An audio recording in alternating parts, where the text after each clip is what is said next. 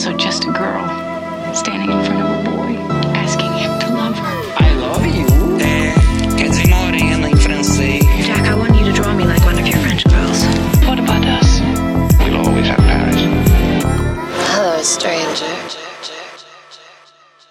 Olá pessoal, eu sou a Lari, junto comigo Oi, pessoal, eu sou o Thiago. e junto com a gente Junto com a gente o Pedro, nosso querido carioca. Tudo bem, Pedro? Tudo bom, Larissa e Thiago? Muito prazer estar aqui de volta. E é isso. Sempre é uma gratidão enorme estar aqui para bater papo com vocês. Pedro, eu queria que você se apresentasse um pouquinho para os ouvintes, porque como a gente tem recebido ouvintes recentes, tem acontecido um movimento aí de uns malucos que estão maratonando Supercuts. Ah, É, maneiro. Sempre tem um doido aí que chegou Aham. e não conhece, então eu tô pedindo para as pessoas agora, é novidade, eu tô pedindo para as pessoas se apresentarem, porque realmente está acontecendo, inclusive você, maluco, que está maratonando Supercuts até os últimos episódios lá, me chama nas redes sociais aí, que eu tô curiosa para conhecer a carinha de vocês. Supercuts está chegando num número grande, é estranho pensar que essas pessoas estão ouvindo a gente e eu não conheço a cara delas, porque até pouco tempo atrás eu conhecia todo mundo. Olha, eu. É, é melhor começar a fazer o jabá no início e não no final, né? Porque senão, tipo, pra galera já chegar sabendo, né? Meu nome é Pedro Guedes, sou crítico já tem alguns anos, já escrevi em alguns portais, mas nesse momento eu tenho o meu próprio veículo, que é o Depois do Cinema. Eu tenho o site, depoisdocinema.com.br, onde eu publico textos de um modo geral, e eu também tenho o canal no YouTube. Só jogar lá no YouTube, Pedro Guedes, Depois do Cinema, vocês vão encontrar. Eu tenho gravado mais vídeos do que textos ultimamente, mas de vez em quando eu também publico para manter o hábito, né, da, da leitura, da escrita e tal. E nas redes sociais, vocês podem me encontrar pelo no Twitter e no Instagram, arroba Pedro Guedes DPS, e no Letterbox, letterbox.com/barra Pedro Guedes. Então vamos lá, né? O filme da pauta para todo mundo que já viu a capa, e obviamente seria o filme da pauta da semana no Supercuts, é Guardiões da Galáxia, volume 3. Eu queria até entender por que, que alguns filmes correm com capítulos, outros volumes, outros 1, 2, 3 só. Mas esse é o volume 3 dessa gangue, né? Eu acho que dá para chamar os Guardiões da Galáxia de gangue do James Gunn. Da última vez que a gente falou de James Gunn aqui, a gente praticamente o crucificou e disse que nunca mais voltaria ao cinema. Fomos de novo. Eu gostei da, da experiência. Pedro foi comigo assim na onda. Eu sinto que o Thiago já tá envelhecendo, já tá ficando cansado, dormiu no cinema, já não, não conseguiu entrar no clima da piada e tudo mais. Mas faz parte, assim, eu acho que para nossa geração que está tão conectada aos filmes de super-herói, principalmente ao universo, né, ao MCU, para gente é sempre a gente sempre chega no cinema esperando alguma coisa. É difícil a gente chegar muito cru nesses filmes, porque eu posso falar por mim, mas acho que posso falar por vocês dois também. A gente assistiu todos os filmes e é, alguns de nós da nossa geração ainda assistiu as séries, é, essas extensões. Muitos leram também os quadrinhos, né? Mas eu até vi no. Vou chamar o Wallace de velho aqui de graça. Mas eu vi o Wallace falando no, no Twitter que ele não via os filmes do MCU desde não sei lá quando. E eu fiquei pensando assim, mas poxa, o que você fez nos últimos anos? E, e aí que eu me dei conta de que, tipo, o Wallace não é dessa geração, entendeu? Pra gente, quanto é, final de adolescência ali, adolescência mesmo, não tinha outra coisa. Era isso ou era isso, né? É, eu acho que é uma pauta relevante trazer para o Supercanto, até pela nossa faixa etária de público, e é uma discussão que vai além do filme, né? Sempre que a gente traz, até o Pedro já veio outras vezes aqui falar de outros filmes de super-herói, interessante porque a gente extrapola o filme para falar desse movimento cultural, porque virou um movimento cultural, virou um movimento cinematográfico. É uma tendência, tá, tá acontecendo, e assim, eu não vejo um fim próximo. Eu vejo as crianças mais engajadas com Hulk, com esses heróis, entre aspas, antigos, né? Eu vejo uma criançada maluca com Hulk hoje em dia. É, isso é muito doido ver como esses heróis são reciclados. E Guardiões da Galáxia é, é interessante chegar ne, nesse filme, né, no terceiro filme, porque foi o meu favorito da época, assim. Eu sempre adorei acompanhar os Guardiões da Galáxia. Eu, sei, eu adoro Star Wars, é, eu amo Star Wars.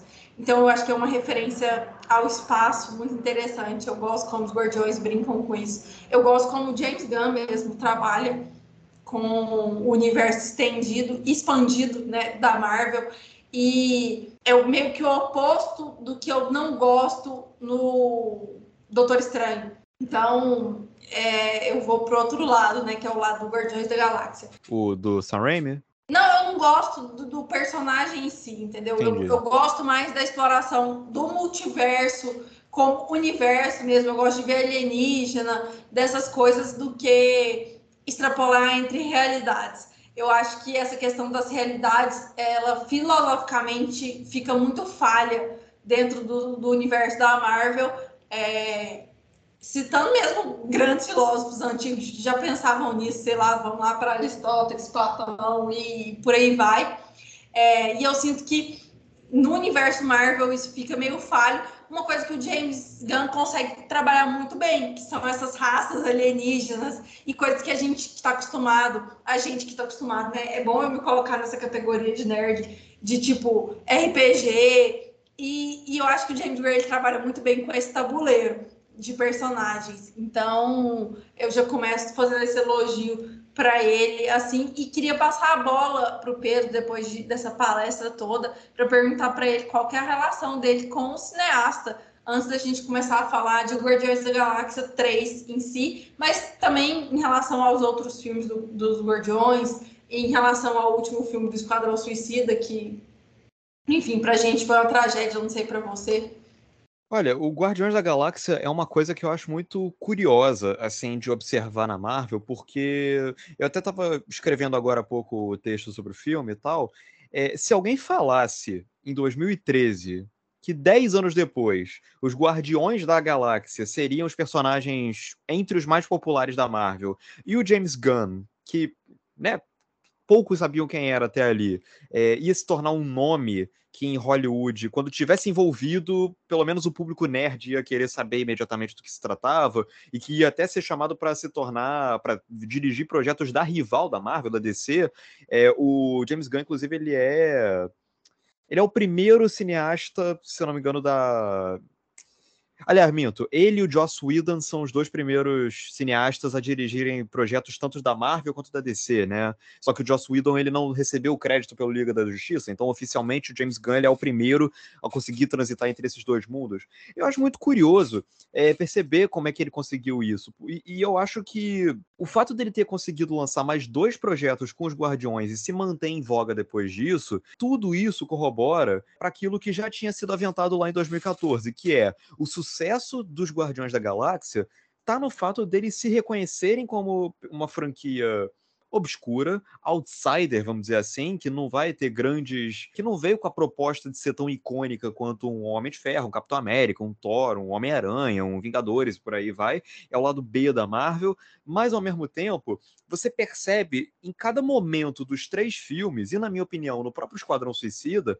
gostando ou não, você percebe que o James Gunn é um cara que gosta muito disso.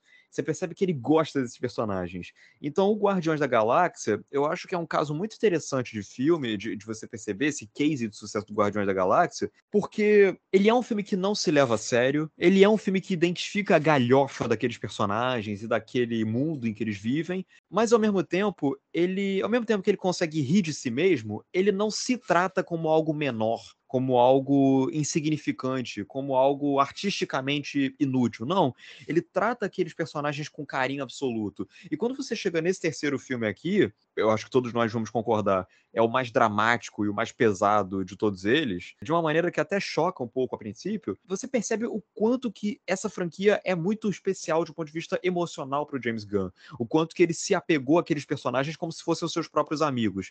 Então, o Guardiões da Galáxia, de um modo geral, isso a gente gente usou como argumento tanto para o primeiro filme, mas eu acho que agora a gente pode usar para os três, o sucesso desse, desses filmes está no fato do James Gunn bater no peito e falar: não, o meu grupo é um grupo de super-heróis que envolve, que, que, é basicamente um grupo de bandidos, vamos dizer assim, ou em maior ou menor grau, ou pelo menos, né? Essa é a melhor palavra, saqueadores. São um grupo de anti-heróis, onde um vai ser um guaxinim, o outro vai ser uma árvore, o outro vai ser um, um grandalhão imbecil, e ele vai bater no peito e vai falar: não, isso daqui é ridículo, mas eu tenho carinho por isso aqui. São os meus personagens que eu vou tratar com a devida pompa. Podem até não ser tratados como uma coisa icônica, como são os Vingadores ou a Liga da Justiça, mas o James Gunn sente orgulho de estar lidando com aqueles outsiders, com aqueles personagens, né, os underdogs, vamos dizer assim. E como eu falei, eu, eu, o James Gunn ele lida com esses personagens de uma maneira que você sente que ele gosta muito daquilo ali.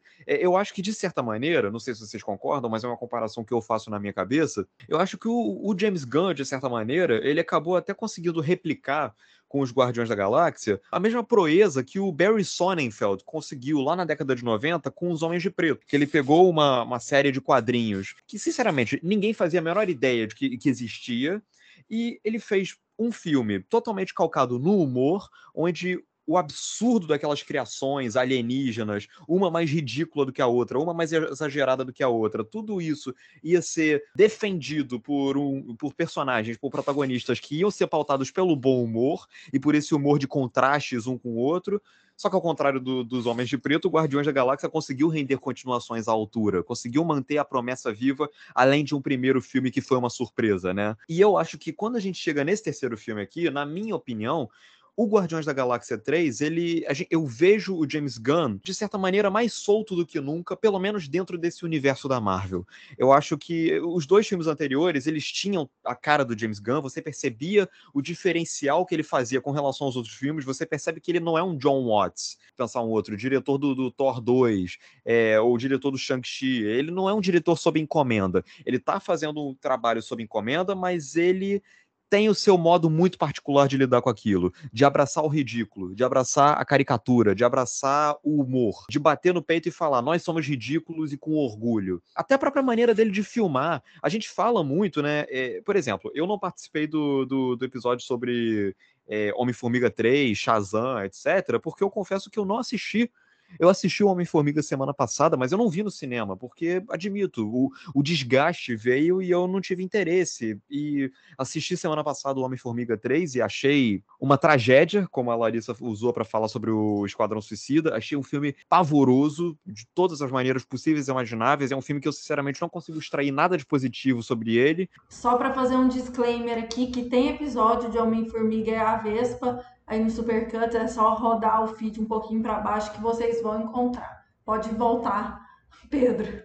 E tudo isso que a gente vem falando sobre os últimos filmes da Marvel, dessa padronização estética, de você sentir que os filmes são feitos sob algoritmo, e tudo isso com o intuito de acelerar a produção, de baratear a produção, embora os orçamentos sejam cada vez maiores, você não sente isso na tela, porque a maneira como esses, esses filmes lidam com a estética é cada vez mais preguiçosa, todo, o tempo todo, né? Esse, esse fundo verde onde tudo é feio, onde tudo é falso, onde tudo é escuro, você não consegue ver nada. Você tem um filme como Pantera Negra 2 ou como Homem-Formiga, é, ou como o Thor, que são filmes que te apresentam a universos lúdicos e mágicos e que eram, né, para ser a coisa mais é, intensa e imaginativa possível, e na verdade, na prática, o que você tem é escuridão, é, cenários é, cinzentos, é, sem graça, tudo muito sem graça nesse fi nesses filmes. E o Guardiões da Galáxia não, você percebe que o James Gunn ele lida com aqueles, com aqueles universos de maneiras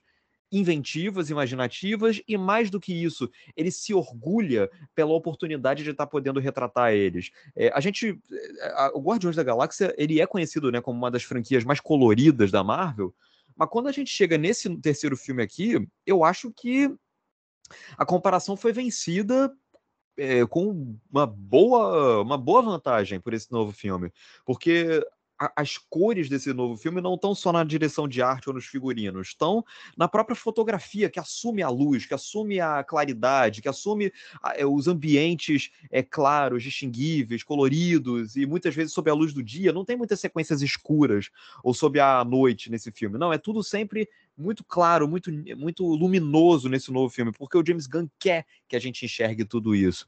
Então, eu acho que tudo isso aqui corrobora para o fato de que o James Gunn ele tem carinho pelo material que ele está tra tratando. E eu acho que isso já é um diferencial que transforma Guardiões da Galáxia num, num ponto fora da curva. Que eu acho que é a franquia mais consistente do MCU, justamente por ela ser a franquia que mais consegue se desligar dessas burocracias do MCU e se assumir como uma, uma história do James Gunn. É claro que ele tem que fazer as suas concessões inevitáveis, mas é o James Gunn que está fazendo esses filmes. São filmes do James Gunn, claramente. E eu acho que isso torna eles, pelo menos, acima da média do MCU, sem dúvida alguma.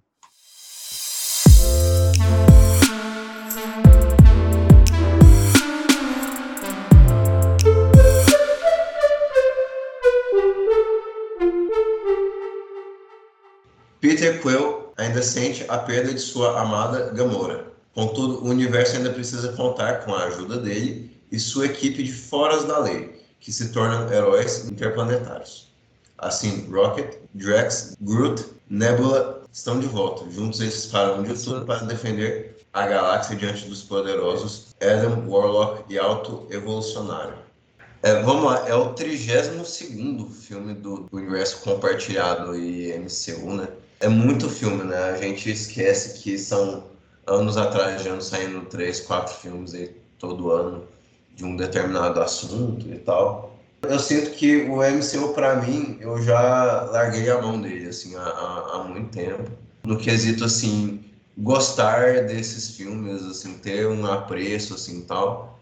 Então eu, eu já vou meio que esperando pelo menos ver um cinema que seja que não seja tão pobre assim que eu já eu já fico assim achando vestígios de cinema dentro de, desse universo. Então é por isso assim aí pode ser que eu faça uma uma certa de análise preconcebida né, chegando nos filmes assim, no seguinte sentido. Os filmes que são dirigidos por diretores um pouco melhores, que é o próprio Peyton Reed, do, do, do Homem-Formiga, é, Ryan Coogler, Pantera Negra, é Sam Raimi no Doutor Estranho, até a própria Chloe Zhao no Eternos. A impressão que me dá é que esses filmes eles me agradam um pouquinho mais, apesar de não ser muito mais. Talvez assim eu, não sei se eu já chego com uma opinião positiva por ter um diretor real no filme e sair do filme com essa posição meio previamente construída já, isso é uma possibilidade. Eu não estou descartando essa possibilidade para os nossos ouvintes. Mas eu sinto que, mesmo assim, muita, muitos não gostaram do, do Homem-Formiga e eu também não,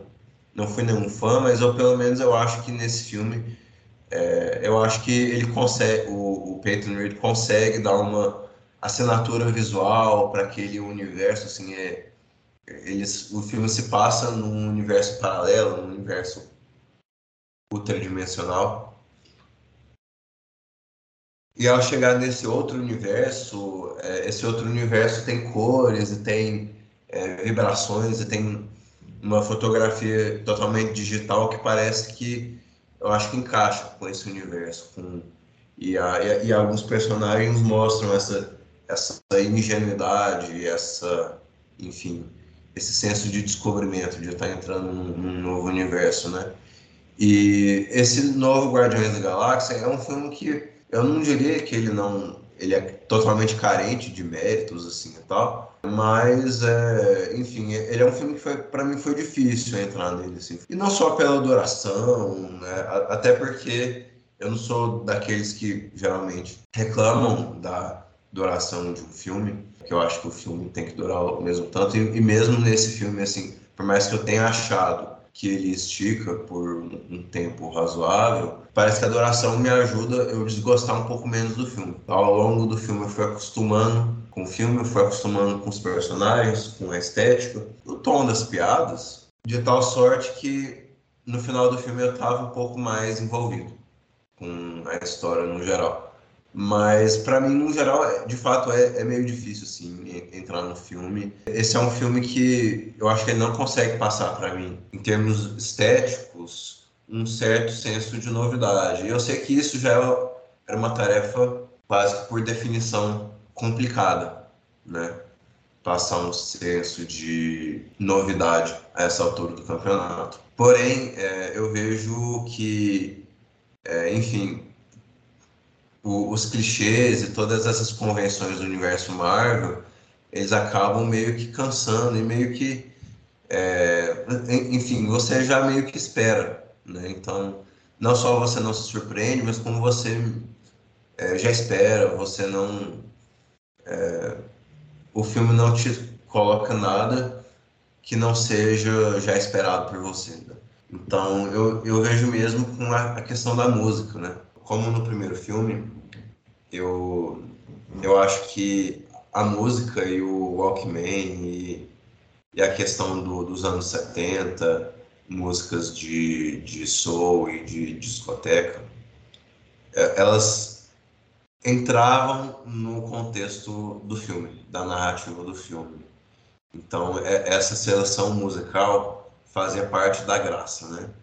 E aqui, não que as músicas sejam ruins, pelo contrário, as músicas continuam boas, mas as músicas deixam de fazer parte da, do enredo do filme, deixam de fazer parte dessa cosmologia, né? É, é só algo que existe, que a gente já espera, porque o primeiro e o segundo filme tiveram trilhas sonoras assinadas, tiveram trilhas sonoras que se venderam, né, digamos assim.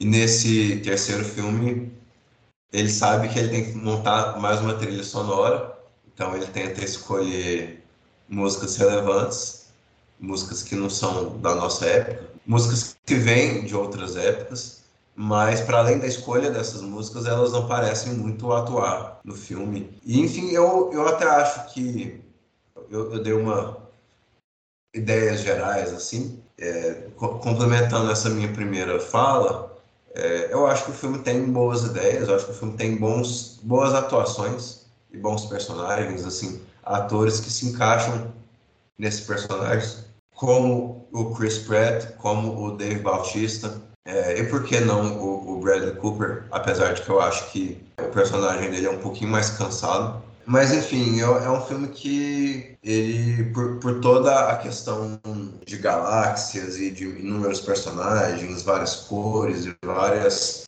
piadas e tal, ele é um filme que para mim re registra como pouco imaginativo, no geral, de maneira geral. Sobre essa questão da, da, experiência do filme em si em comparação com os outros títulos, que é algo que você, Pedro, falou lá atrás, né, e que eu gostaria de, de retomar, é que, por exemplo, a minha experiência foi muito diferente por causa do gap entre um filme e outro. Então, assim, gap de idades mesmo e momentos de vida. O meu favorito é o segundo, por incrível que pareça, eu acho que a trama do segundo em relação ao pai e, e o que o Thiago estava falando sobre a musicalidade ali, eu acho ele mais engraçado e o mais dramático. É, apesar de que trazer essa trazer à tona essas questões em relação ao animal ali, né, a vida, é, é uma questão muito muito antiga do ser humano, assim, do, do, do que é o ser vivo, porque o ser humano, ser inteligente, é maior ou melhor do que os outros animais, né? Então, eu acho que essa questão vem da Arca de Noé aí. E ele traz uma reconstrução disso nesse último filme, porque existe, até no finalzinho do filme, tem uma fala do Peter Quill que ele fala, ah, achei que a gente ia descer só as formas de vida inteligentes, né? E aí vem aquele tanto de bicho. Eu tô dando spoiler, gente, mas assim, não é um spoiler que faz referência para a história. É só para a gente comentar mesmo. E eu acho que essa discussão ela chega no final do filme, mas ela tá presente o tempo todo, porque trazer o, o Guaxinim, né, para ser o centro dessa história e recontar novamente essa origem de personagem.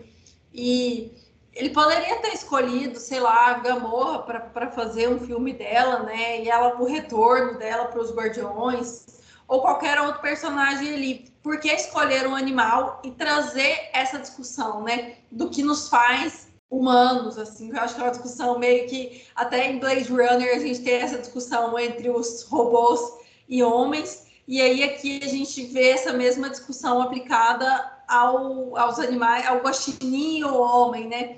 Então, eu acho isso tudo muito interessante, assim, eu, eu gosto dos personagens do Guardiões da Galáxia por causa dessa descoberta é, que eles têm. Eles estão viajando pela galáxia, mas ao mesmo tempo eles viajam entre eles mesmos, assim, é, é uma relação muito é, psicanalítica ali de cada personagem representa uma coisa e tem uma falha e tem um problema, né, a ser resolvido e analisado e terapeutizado.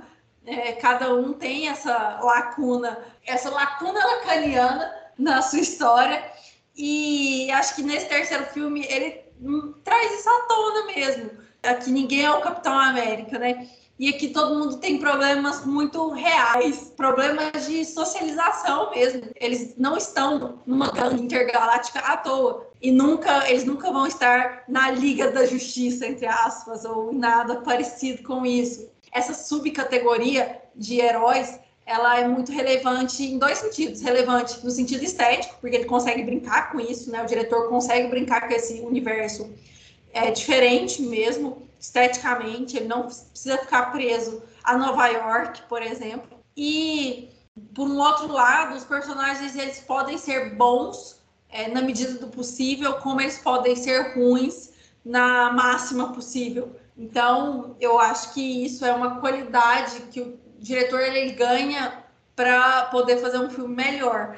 É, o James Gunn ele consegue entender esses personagens muito bem. Eu não sei se outros diretores conseguiriam fazer o que ele faz, eu acho que ele faz muito bem. Eu consigo ver essa diferença de, de toque também no Sam Raimi, só que eu, eu, vejo que o Sam Raimi ele lida com mais seriedade é, para os personagens, ele quer dar uma densidade maior e uma seriedade do horror mesmo, ele quer trabalhar é, o horror de uma forma mais ocultista, eu diria. E o James Gunn não, sabe? Ele tá de galhofa mesmo em qualquer filme que ele vá fazer, é um traje de personalidade, assim. E eu sinto que os Guardiões só são os Guardiões por causa disso. Então, acho que é muito mérito dele ter feito esses personagens acontecerem, sabe? E fazer esses personagens acontecerem no universo estendido também, é, por exemplo, a questão do Quill com a Gamorra lá no Ultimato, né? E essas questões, quando elas expandem para outros filmes, eu acho que se eles não fossem tão bem construídos em Guardiões, isso não teria relevância no universo estendido. Então, eu acho isso importante a gente falar. Eu acho interessante esse, toda essa ideia sobre os Guardiões serem os os personagens da Marvel que são a galhofa pura, que são os excluídos, que são a galera que totalmente subestimada, que ninguém esperaria nada e saíram que saíram, é, porque ao mesmo tempo eu acho muito interessante perceber que, ao mesmo tempo que os Guardiões se estabeleceram com isso, a força emocional que existe na franquia, ela é meio inegável, uma vez que ela começa é, com uma cena pesada. A primeira cena do primeiro filme dos Guardiões da Galáxia já é uma cena que vai ser crucial para todo o restante do desenvolvimento dos personagens a partir dali, da, dali. Inclusive estabelecendo um tema central para toda a franquia, que é essa ligação entre filhos e pais, no caso mãe, mas depois acaba se transformando numa discussão sobre paternidade, que o segundo filme leva a níveis ainda maiores e tal, e, e que nesse filme aqui ela é até tocada, mas ela é deixada. Não vou dizer que ela é deixada de lado, mas o, o, o afeto existente entre os personagens, de certa maneira, ele acaba realçando algo que sempre foi meio claro na franquia, que é família não família se escolhe família é o que as pessoas que você conheceu ao longo do caminho e que vão se tornar a sua própria família que vão ser a sua você vai fazer deles a sua própria família é, e nesse terceiro filme aqui ao mesmo tempo que o segundo filme é, já era um filme que introduzia ainda mais essa carga emocional dos Guardiões, quando a gente chega nesse terceiro filme aqui, pelo menos para mim, a mudança de chave foi tão inesperada. Eu, eu, admito que eu não esperava que esse filme fosse tão dramático quanto ele é. E ao mesmo tempo eu acho que ela não deixa de funcionar, não deixa de funcionar. Porque se por um lado, no início do filme, eu confesso que eu achei um pouco estranho essa investida imediata do filme num, numa dramaticidade que deixa o senso de humor até em segundo plano, né? Eu, eu acho que esse filme, ele é. Até mesmo quando o filme tá brincando, o drama e a melancolia estão ali meio subjacentes e tal. Eu acho que isso daí, de certa maneira, é uma construção que a franquia. que não é algo inédito a esses personagens. E, de novo, eu acho que é algo que é fruto totalmente do fato de o James Gunn ser completamente fã desses personagens, dele, dele tratar esses personagens não como heróis que ele gostava dos quadrinhos, mas como quase amigos mesmo, íntimos dele. Ele, ele conhece aqueles personagens desde muito tempo atrás.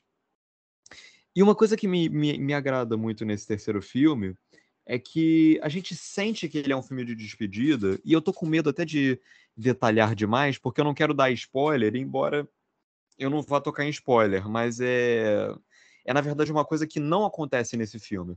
Porque a gente sabe que é um filme de despedida, a gente sabe que é a última vez, pelo menos a primeira, a, a, até a próxima ordem, é a última vez que a gente vai ver essa formação desses personagens comandadas por esse cineasta específico.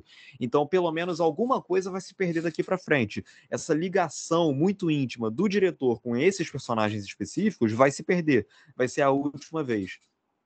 E a partir daí, é, aconteceu comigo uma coisa muito frequente ao longo desse filme, que eu não sei se com vocês também aconteceu eu fiquei com muito medo desses personagens morrerem, desses personagens serem derrotados de forma irreversível. E eu nunca tinha sentido isso com esses personagens, porque nos outros dois filmes é, a gente sabe que vai acabar tudo bem. A gente sabe que por mais que eles vão sofrer perdas irreparáveis, eles mesmos não vão morrer. Eles mesmos vão estar prontos ali para uma próxima aventura no filme seguinte. Mesmo no Guerra Infinita, quando metade deles morreu, porra, a gente sabia que eles iam voltar no Ultimato. Todo mundo sabia disso.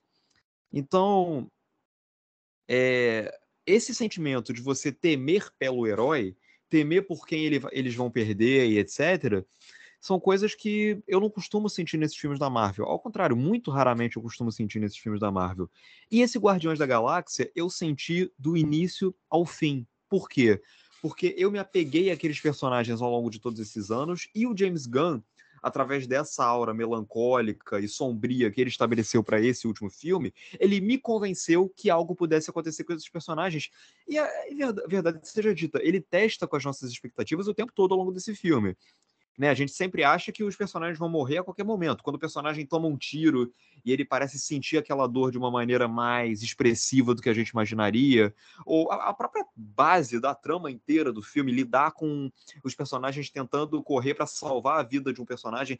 Eu gosto muito que esse filme ele não lida necessariamente com a, a conquista do mundo, a conquista do universo, a destruição do universo. Sim, claro, existem esses elementos ali do filme de forma inevitável, mas a base do filme mesmo é eles vão conseguir salvar certo personagem ou certos personagens no final do filme? Sim ou não? E eu gosto muito do terceiro ato do filme justamente por isso, porque é, se nos outros filmes a pirotecnia acontecia de maneira meio burocrática, é tem que acontecer a pirotecnia, tem que acontecer a destruição, a porrada, as explosões por 40 minutos finais de filme. Aqui nesse filme é, acontece sim a parte da ação toda, mas ela não funcionaria da maneira como ela funciona se ela não viesse acompanhada de todo, eh, toda essa urgência dramática que eu, pelo menos, acabo sentindo nesse filme. Eu me importo com o que está acontecendo ali, que é o grande diferencial da batalha final desse filme para a batalha final do clímax do Homem-Formiga 3, ou do Thor, ou do, sei lá, do Pantera Negra, do, ou, enfim, do Homem-Aranha, o que quer que seja. É, então, o peso da consequência existe de maneira muito palpável nesse terceiro filme. É, e eu acho muito curioso que o primeiro filme da Marvel a ter conseguido me fazer me importar com os personagens a ponto de ansiar para que nada de mal acontecesse com eles, tenha sido justamente um filme da franquia mais despretensiosa de todas elas. Um filme que começou de uma maneira, ah, tem esses personagens aí, então James Gunn, toma aí, faz o que, enfim, vamos ver no que, que vai dar. E aí, pum, sucesso absoluto e tal, se tornaram é, a, a, o primeiro escalão da, da Marvel e tal. Então eu acho que o fato da gente ter chegado ao terceiro filme de uma franquia supostamente tão descompromissada, e esse terceiro filme conseguir fazer a gente sentir que há um compromisso ali, que há algo em jogo ali, e que há algo a gente torcer por aqueles personagens, é, é, a coroação do sucesso de todo esse trabalho que o James Gunn veio fazendo ao longo desses três filmes. E eu acho que nesse terceiro filme aqui, o James Gunn consegue criar, estabelecer um equilíbrio entre essas forças, entre o drama das questões é, existenciais dos personagens, é, dessas dinâmicas de pai e filho, de amigos e amigas, de familiares e familiares, de bichos e humanos, e criaturas conscientes versus criaturas inconscientes, e crianças e adultos e tal, que são temas que podem parecer bobos pra gente, mas que são muito importantes para o James Gunn, e o James Gunn vai tratar eles como assuntos importantes porque o filme é dele. Porque para ele esses assuntos importam. Então, ele vai tratar eles com a importância que ele julga necessárias e vai levar eles a sério, por mais ridículos que eles possam parecer pra gente. Esse compromisso que o James Gunn assume com as suas próprias crenças e com seus gostos e tratar eles com o carinho de devido é o grande diferencial desse filme aqui para mim. E a maneira como James Gunn vai lidar com esses elementos aqui nesse terceiro filme me parece é, a abordagem mais autoral de todos esses filmes aqui. Eu não sei se vocês tiveram esse sentimento, mas eu falei anteriormente sobre questões estilísticas, assim, sobre esse filme, sobre ele a, a, assumir muito mais a claridade, as luzes, as cores do que os próprios filmes anteriores. Eu gosto de como que nesse filme aqui ele assume mais do que nunca o ridículo. Quando você vai para aquele universo lá da, daquele vilão meio Robocop do mal ali, é, Robocop querendo brincar de Deus ali, Pô, os personagens daquele filme, eles vestem umas roupas táticas que são umas espumas que remetem a uns, sei lá, uns crustáceos meio escrotos, na falta de uma palavra melhor. Então, assim, é... tudo isso a maneira como o James Gunn lida com isso aí é a, a, realidade que ele enxerga, é a natureza daquele universo, é a essência daquele universo, é o que ele acredita que tem que ser levado a sério. Pelo menos pelo próprio filme. Pelo espectador é uma outra, pelo espectador é uma outra discussão, mas o filme vai levar aquelas discussões, aquelas questões a sério. É... E até nesse sentido, é, eu, eu acho que o Guardiões da Galáxia 3 é provavelmente o mais autoral dos três filmes, porque o James Gunn, ele, além de trazer todas essas questões, ele também traz uma série de outras heranças de filme B, que, que é onde ele se construiu, através dos Seres Rastejantes, através de roteiros que ele escreveu, através daquele Super que ele dirigiu em 2009, 2010, que já ensaiou a entrada dele nesse, nesse subgênero específico é, a maneira como ele vai encaixar tudo isso dentro desse esquemão de filme blockbuster é muito interessante, porque ele não abre mão dessa sujeira no, no Guardiões 3. Ele não abre mão das cenas gore, das cenas escabrosas, das cenas escrotas, das cenas sanguinolentas até o limite do PG-13. E mesmo das cenas é, galhofas mesmo. Ele, ele vai incluir isso tudo de uma maneira muito assumida. Ele não vai higienizar tudo isso. Ele não vai pegar aqueles vilões e, e o que ele está fazendo e tentar retratar eles através dos efeitos visuais mais é, pomposos possíveis, que seria o que os irmãos russos, por exemplo, fariam. Eles não iam assumir a galhofa e a sujeira daquele, daquele mundo, apesar daquele orçamento multimilionário que o James Gunn está lidando. É... Isso, para mim, até é coroado pela própria maneira como o James Gunn filma a ação nesse terceiro filme aqui. É, além de incluir esse peso, a maneira como ele filma os diálogos e a ação e os tiroteios, as porradas e tal, é muito diferente dos dois filmes anteriores. Os dois filmes anteriores, eu acho que vocês até concordam comigo, concordam comigo, embora eles sejam filmes eficientes, eles não são filmes que se destacam necessariamente pela ação. É, não é o grande chamariz do Guardiões 1 e 2 a ação, a pancadaria, as explosões. E nesse filme aqui, porra, aquela sequência naquele corredor ali, ela me encanta não por ela, não apenas por ela ser sem cortes, dela ser registrada num plano longo sem cortes, onde a câmera vai se mexendo de um lado para outro. Não, ela me encanta por isso e pelo fato de que o James Gunn filma de um jeito que outros diretores talvez não fossem dirigir eu não sei se a lente que ele usa, se a câmera, a câmera e a lente que ele usa são uma grande angular, mas me parece até que tem uma certa distorção, uma deformidade assim nos cantos assim da, do, do plano.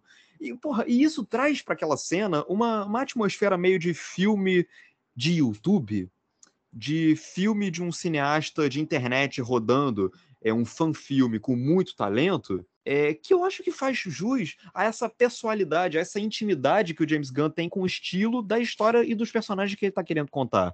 Sabe? Não é uma. Eu, eu lembro que alguns anos at atrás é, teve uma cineasta argentina que eu gosto muito, que é a Lucrécia Martel. Ela foi sondada pela Marvel para talvez dirigir o filme da Viúva Negra.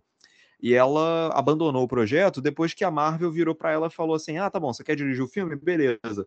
Mas as cenas de ação aqui, nem precisa se preocupar, deixa com a gente. A gente lida com isso daí.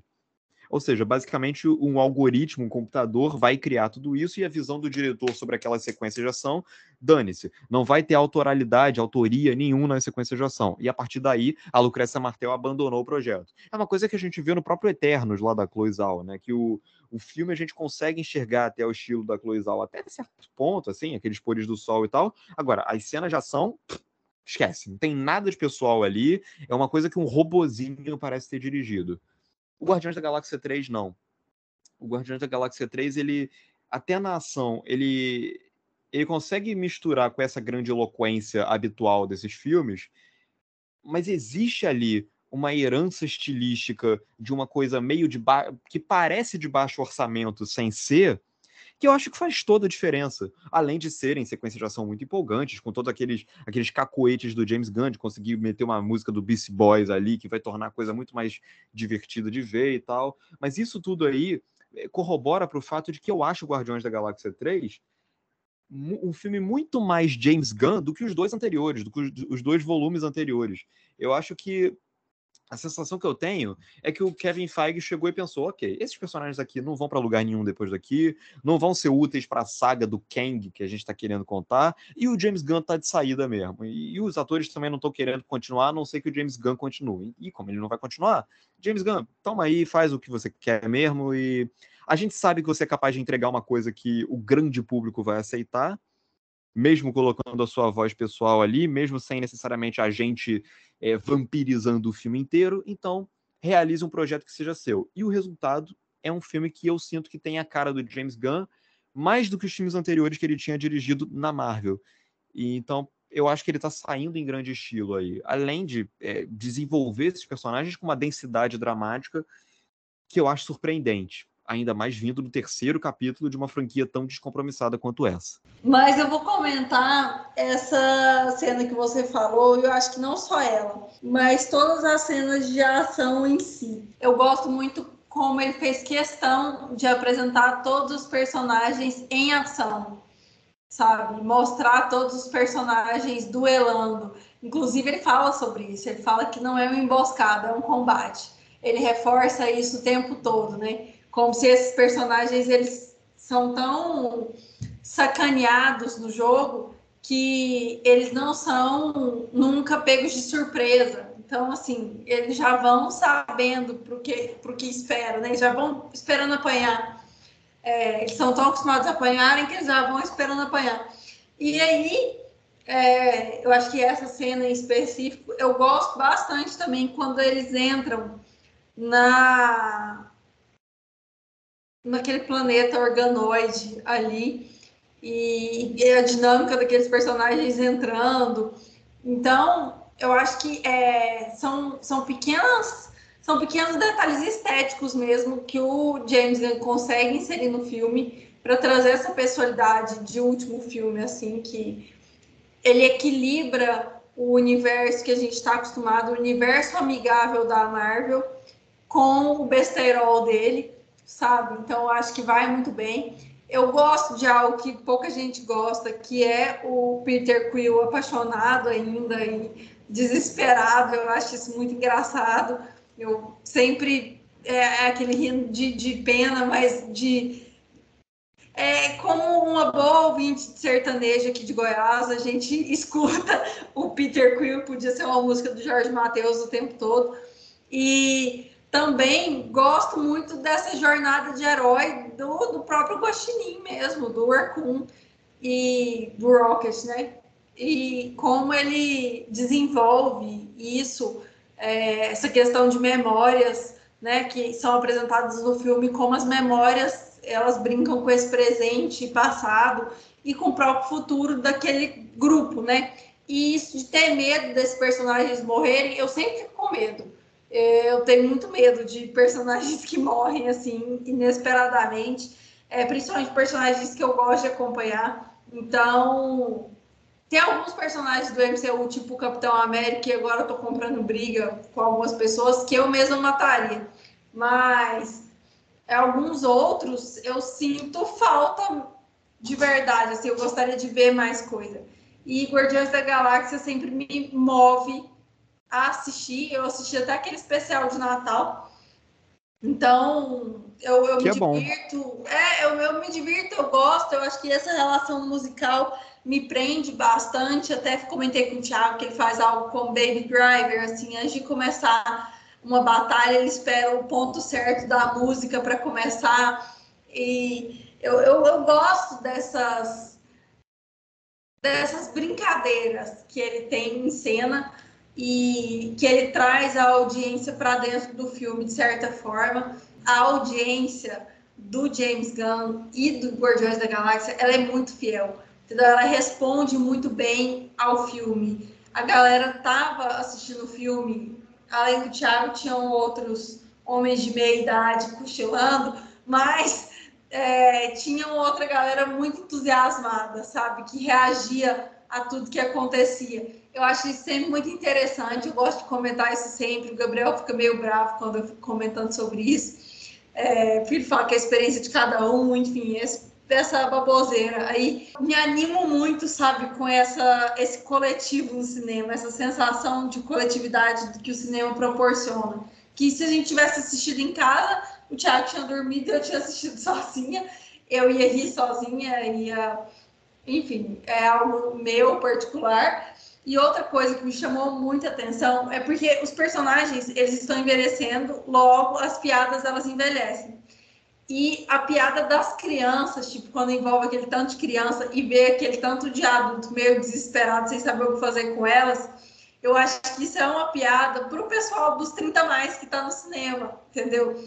Porque a gente tem conhecidos e tudo mais que tem três, quatro, mais filhos, assim, e eu fico pensando que é essa sensação de entrar na casa dessas pessoas. Assim. É muito disso, assim, é uma, os millennials, eles têm medo de crianças, e trazer essas crianças para lá, né, agora você vai ter que lidar com essa multidão de crianças, e, e como isso é uma piada no filme, eu acho que é, é divertido, porque o James Gunn tem culhão, tem coragem de brincar com essa geração de um jeito é, que em outros filmes, por mais que esses filmes estejam sendo feitos para nós, é, algum, alguns personagens não têm essa coragem, sabe? Guardiões da Galáxia são os personagens perfeitos para tirar onda com a nossa geração, com a nossa cara. Então ele tira onda com as relações românticas, ele tira onda com o relacionamento dos pais, ele tira onda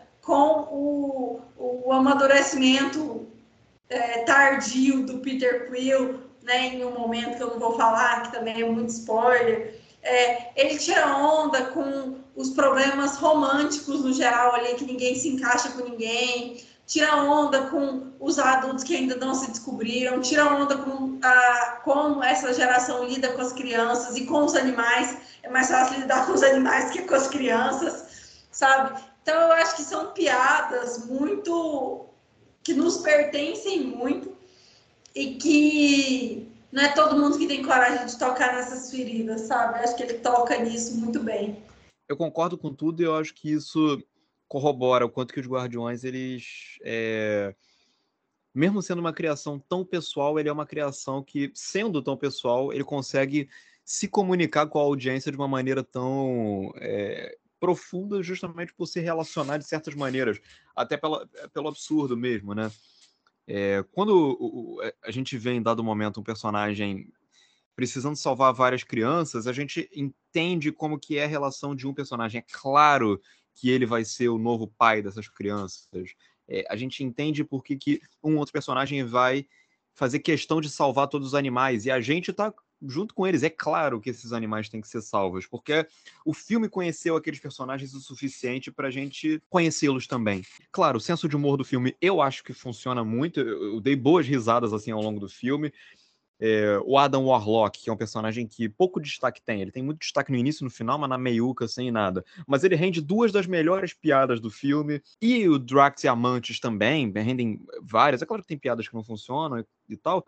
Mas é, é isso. O humor do filme funciona porque o filme conhece aqueles personagens e respeita e gosta daqueles personagens. Porque existe uma relação ali de Sabe quando um amigo seu fala uma coisa e você pensa, ah, é claro que tinha que ser fulano que falaria essa coisa e tal? O próprio filme sente isso pelos seus próprios personagens.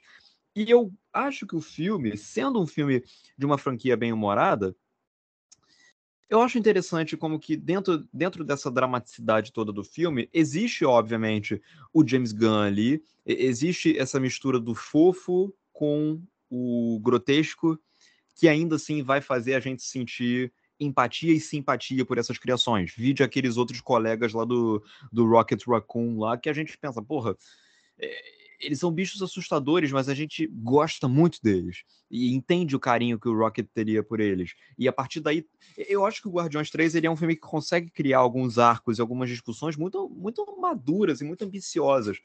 O medo da morte, a finitude da vida, o fim da vida, o fato de que a vida vai acabar, e que existe um tempo para isso ou não, e existe eh, a, a, própria. Cara, quando, quando a gente vê um personagem se sentindo profundamente arrependido por achar que, que provocou a morte de outros personagens, de outros dos seus, é, pô, é um momento de peso no filme ali. Quando a gente vê um personagem falando que não vai voltar a, a encontrar um, o seu avô por questões pessoais, é um momento de peso ali para aquele filme. O outro perdeu a família inteira. É, e, e, a própria dinâmica do Peter Quill com a Gamora foi uma boa surpresa para mim do filme, porque quando eu vi o, o, o Guardiões, ou melhor, o, o, Ultimato, eu pensei, porra, ok, trouxeram a Gamora de volta agora, então eles vão meio que resetar a dinâmica dela com o Peter Quill e vai voltar a ser a mesma coisa. Então todo aquele progresso foi descartado e ao mesmo tempo o peso da morte dela não valeu a pena, porque agora ela tá de volta. E quando a gente chega aqui nesse filme, a gente percebe que isso valeu a pena para levar a discussão a outro nível, que é a vida não vai ser do jeito como a gente quer. Algumas coisas que aconteceram não tem como ser re reconstituídas e a gente tem que aprender a seguir em frente com isso.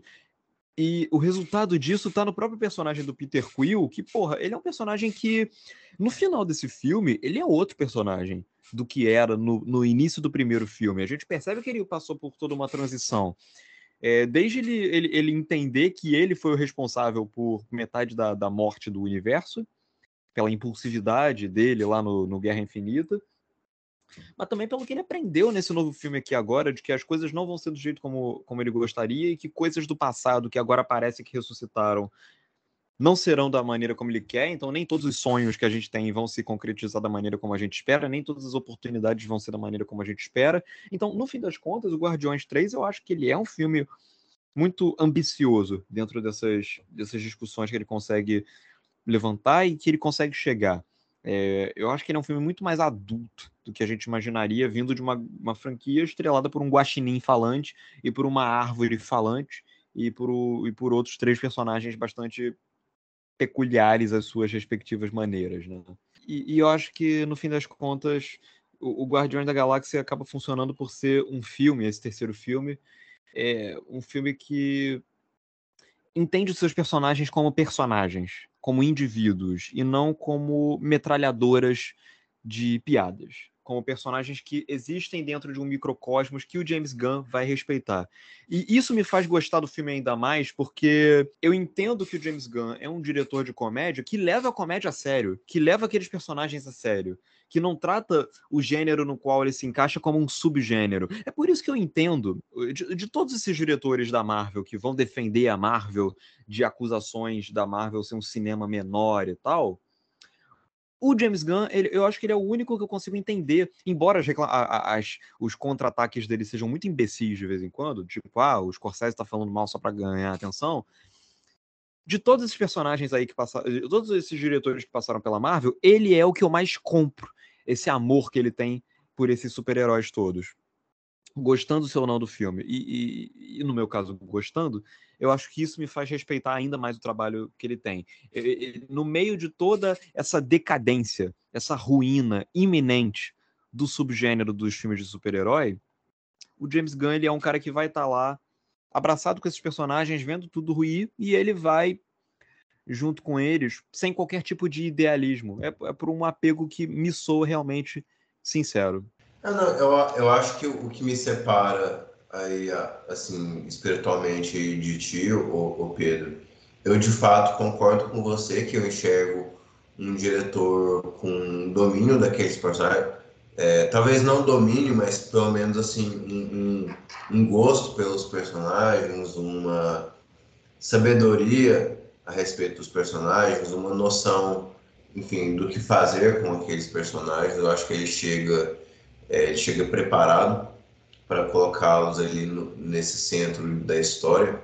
É, mas o, o, que acontece assim é que é, eu, eu não sei, eu não vejo, eu não vejo no, no, James Gunn um diretor assim muito habilidoso de maneira geral. Então eu não acho que ele consiga, por mais que ele tenha ideia, ideias naqueles personagens e tal, eu, eu acho que as ideias foram se esgotando ao longo dos outros filmes e, e nesse último filme não, não fica algo que tenha me cativado, assim, né? Eu acho que algumas performances, como eu comentei no, no, início da minha fala, algumas performances e algumas coisas eu acho, bo acho boas, eu acho interessantes, assim, eu acho que o, o Chris Pratt tem até uma certa noção de um, um de que o, o, primeiro filme o revelou para o cinema mais mainstream, então eu acho que ele leva muito a sério esse papel, ele, é, ele realmente assim é, dá tudo de si, digamos assim, ele dá tudo de si para entregar esse grande herói galáctico e tal. Mas o filme, para mim, ele carece de, de, ideias mesmo. Assim, ele, ele tem muita energia e eu não sinto que ele faz muita coisa com essa energia. Eu, eu, eu não sinto que é, o humor comigo registra bastante. Assim, tem piadinhas que funcionam, tem outras que não funcionam. É, e, e eu, eu confesso que eu também chego meio cansado com essa mesma fórmula de Marvel. E tem algo que eu acho que vale a pena a ser pontuado, porque no, no, no primeiro filme, no segundo Guardiões da Galáxia, esse humor mais moleque, digamos assim, esse humor mais, enfim, é, a flor da pele, esse, esse filme de humor primeiro, super-herói depois, né? Acho que os filmes eles eram super-herói primeiro, humor depois. É, e, e, com o Guardiões da Galáxia, com o Deadpool também, com outros, não estou querendo isolar o Guardiões nesse fenômeno, mas eu sinto que esse humor mais assim, moleque, de, de, de, de piadinhas, de gracinhas e tal, ele não era regra antes do primeiro filme. E com Guardiões da Galáxia, acho que todos os filmes da Marvel tentaram é, fazer algo meio quarta parede, brincando com o telespectador e colocando um humor bem de piadas mesmo, de, de gags e, e, tal. E, enfim, eu acho que essa altura do campeonato a Fórmula já cansou. E, enfim, eu, eu, realmente não, não fui muito fã desse filme, não, não consegui entrar no filme, apesar de uma outra cena que eu tenha gostado. Eu acho que é, ele tem atores e atores que estão comprometidos ali ao papel e uma franquia que as pessoas gostam. Mas, enfim, eu acho que essa é uma forma tão cansada e, e ele não é um diretor é, um diretor excepcional ou nem um diretor assim particularmente habilidoso para mim. Eu acho que um senso estético não está muito posto no filme, como está no, no, filme do, do Homem-Formiga ou até mesmo no filme do, do Sam Raimi, é, o filme da Chloe Zhao, que tem, acho, um outro senso estético, apesar de que o, o filme da Chloe Zhao também é, é, bem fraquinho.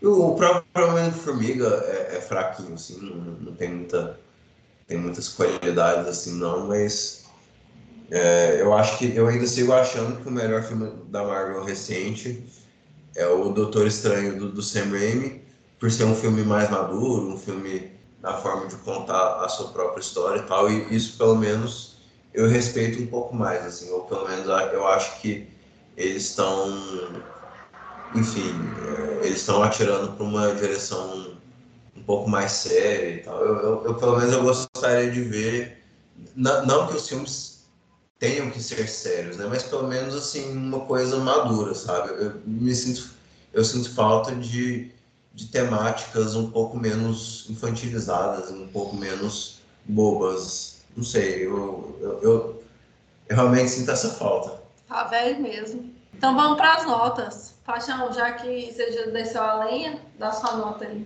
Dei 5. Não é nem uma nota tão ruim, mas fica aí meu 5. A minha nota foi 4. Eu falei só bem do filme, mas minha nota foi 4, porque assim, complicado. Porque eu me diverti, mas a gente tem visto filmes que não são 5, são 10, entendeu? E aí é, é muito difícil quando você vê sua barrinha ali do Letterboxd e comparar os filmes com tão pouca diferença, sabe? Eu acho que é, eu ri no filme e tudo mais, mas eu ri do mesmo tanto no episódio que a gente estava vendo de South Park agora, quanto originalidade, quanto presença mesmo do diretor, e eu acho que a culpa não é nem do James Gunn, sabe? Eu acho que a culpa é do de quando ele pega, eu ainda comentei isso com o Thiago, quando ele pega a cartilha da Marvel e tem que sair riscando as coisas que ele tem que colocar no filme. Eu senti um filme longo e senti que o filme se prolongou por causa desses itens indispensáveis que tem que ter nos filmes de super-herói da Marvel, sabe? Então eu acho que é, minha nota ela fica parecendo absurda, assim, por causa isoladamente. Mas para quem está acompanhando o meu Letterboxd, acompanhando as últimas coisas que a gente tem visto, a gente já entrou na maratona do Lovalo, então a gente já está nos grandes filmes dos anos 70 ali. É, é muito difícil comparar. É, comparei com um filme, uma comédia romântica que eu assisti da Apple TV agora, chama Ghosted, que com como é que é o nome daquele cara? A Ana de Armas e o Evans. Chris Evans. É, ele deu a mesma nota, assim, porque é mais ou menos a mesma coisa, é algo meio algorítmico, divertidinho e tudo mais, mas é o filme que não ofende, né? Que a gente vende uma safra aí que ofendeu bastante.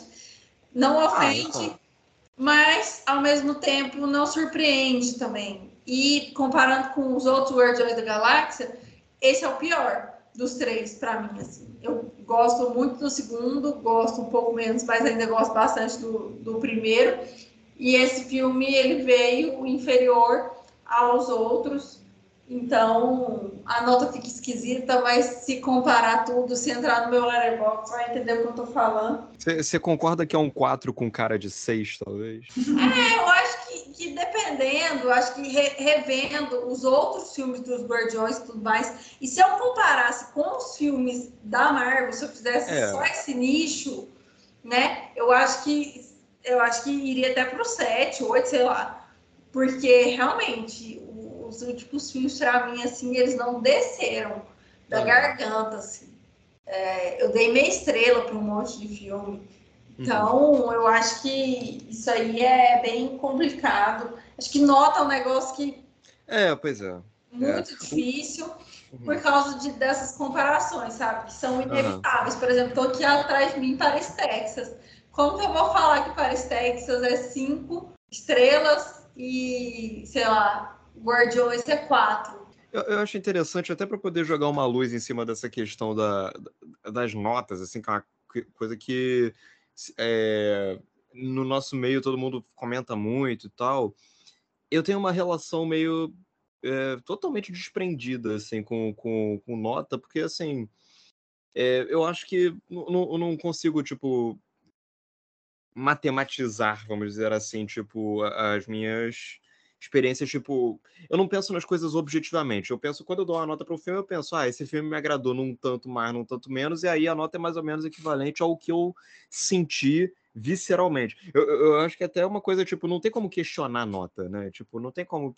para mim é a mesma coisa que você questionar, sei lá, o meu ranking de melhores filmes do ano passado, sabe? É uma coisa totalmente visceral, sabe? Então. Eu, eu, eu, acho que quando eu dou uma nota para um filme, eu penso de uma maneira muito individual no caso dele, tipo, quanto que ele me agradou, mais ou menos e tal. Então, É, e eu, sei lá, eu acho que como experiência isolada, como filme, e o que eu senti durante as duas horas e meia em que eu assisti ao Guardiões da Galáxia é, volume 3, eu dou uma nota 8 pro filme. Isso já é uns dois ou três pontos a mais do que a maioria dos filmes recentes que eu, que eu vi da Marvel. É, Thor eu daria uma nota 3, é, Homem-Formiga 3 eu daria, sei lá, 1 ou 2. É, o próprio Guardiões 2 é, eu acho que eu daria 6, 7, assim, sabe? Então eu, eu, eu, eu o Homem-Aranha, se chegar nos 7 tá muito. Então, assim, o Guardiões ele é um filme que eu, sinceramente, eu não esperava que eu ainda pudesse gostar tanto de um filme vindo do, do selo Marvel. E eu acho que ele me agradou tanto, não por ser do selo Marvel, mas pelo James Gunn ter feito um trabalho bom dentro do que ele mesmo, como diretor, se propõe a fazer. E não querendo ser pessimista, mas eu acho muito difícil que algum outro filme da Marvel, pelo menos os próximos que a gente está vendo pela frente, venham a ser tão bons ou me agradar tanto quanto Guardiões 3, porque eu acho que eles vão se encaixar no mesmo esquemão que vem desagradando a gente tanto ultimamente. Então, o Guardiões 3 é isso. Eu dou uma nota 8 para ele. É isso, Vinheta, para as nossas indicações. Pedro, você quer começar indicando alguma coisa?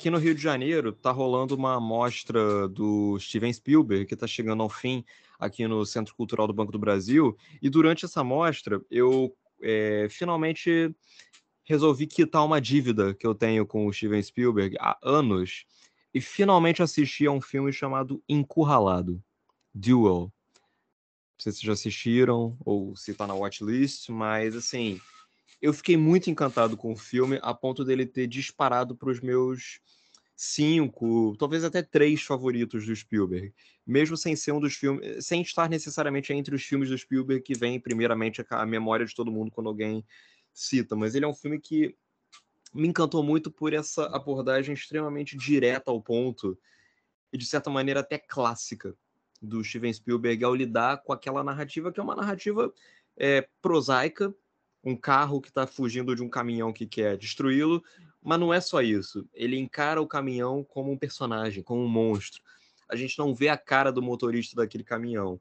Então, essa dinâmica assim do, do, do Spielberg, ao lidar com esses elementos, o tubarão, que é um tubarão que ele não explica muito, ele não mostra muito, só vai mostrar com a sua grandeza mesmo lá para o final do filme e ele vai ser um tubarão muito maior em tamanho mesmo, em dimensão do que seria um tubarão na vida real. Aquele tubarão parece ter saído daquele filme Rampage do, do The Rock e tal. Essa mesma abordagem a gente vê no, no Duel, no Encurralado, de uma maneira muito mais direta e essa simplicidade do cinema do Steven Spielberg nesses primeiros anos, até remetendo àquele, àquela paixão visceral que a gente vê relatada lá no, nos Fablemans dele, né? é um dos primeiros filmes dele, então ele me encantou muito por conta dessa objetividade dele, desse personagem, desse vilão ser um caminhão. Não precisa explicar mais nada além disso. Quando ele vai ser destruído no final, ele não explode, ele simplesmente vai vazando gás e vai desligando, como se fosse realmente um monstro morrendo. Não precisa explodir. Ele está realmente se apagando, uma vida se acabando ali. Então é um filme que me encantou muito. E tem alguns recursos do filme que podem parecer preguiçosos, mas que eles me encantaram justamente por eles dialogarem dentro dessa chave de simplicidade, que é o personagem, ele tá pensando muitas coisas e a gente ouve a narração em off dele o tempo todo, quase como se fosse uma dinâmica de balão de pensamento de história em quadrinho. É expositivo? É, mas é melhor do que se ele chegasse para um outro personagem e saísse contando. Então, essa objetividade do Spielberg nesse filme me fascina muito. Então, é isso, fica a dica aí. Duel, Encurralado, um dos primeiros filmes do Spielberg. Não é Jurassic Park, não é Lista de Schindler, não é Tubarão, não é Indiana Jones, não é ET, mas é um filme que, para mim, vale a pena tanto quanto esses, se pá, até mais. Eu vou, eu vou endossar essa indicação, acho que Spielberg é um diretor que sempre vale muito a indicação. E vou indicar um filme que que me chamou muita atenção assim quando nós vimos nesses últimos dias, que é um filme que se chama Amor e Anarquia. A gente tem visto filmes italianos no, nos últimos meses. É um filme dirigido pela Lina Vermeer, que um, é um filme que se passa na. É um filme dos anos 70, mas se passa na Itália fascista dos anos 30. E é um filme que consegue contrastar essa questão do, do, do fascismo e da, da coisa mais rígida na, na sociedade italiana com toda uma piada com policiais e oficiais do, do, do governo fascista indo ao puteiro e indo ao, ao bordel, essas coisas assim. Então o filme ele, ele põe, ele faz um, um, contraste assim muito muito legal. Então ele é um filme ele é um filme que fala dessa época, mas ele é um filme que ele é muito libertino na sua linguagem. É, é um filme que me, me, encantou, eu gostei bastante do filme. Eu, tá no, no, no Belas Artes à la carte, eu acho que fica aí a dica, né?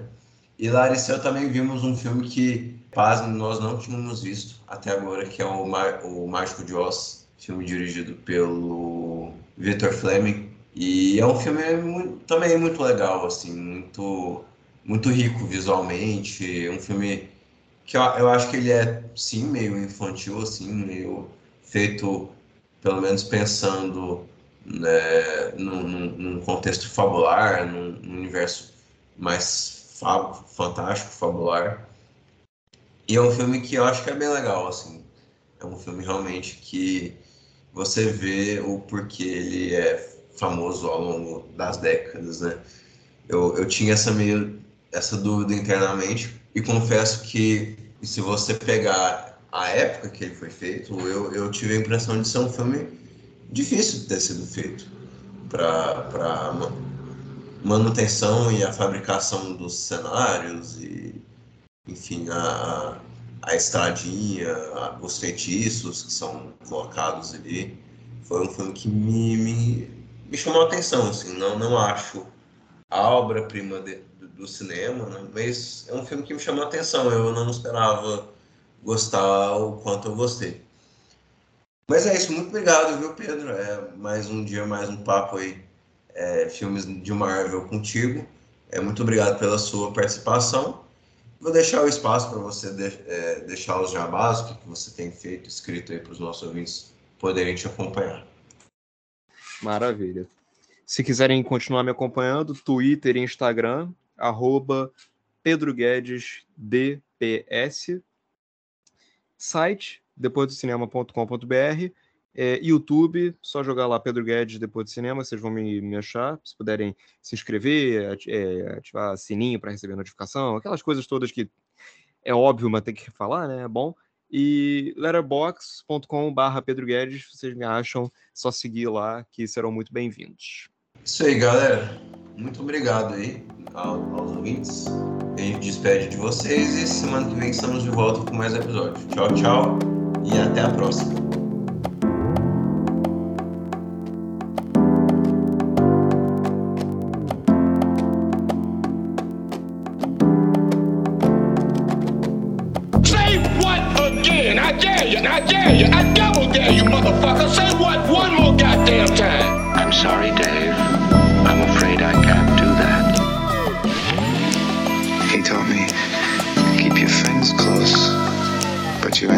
The Force will be with you.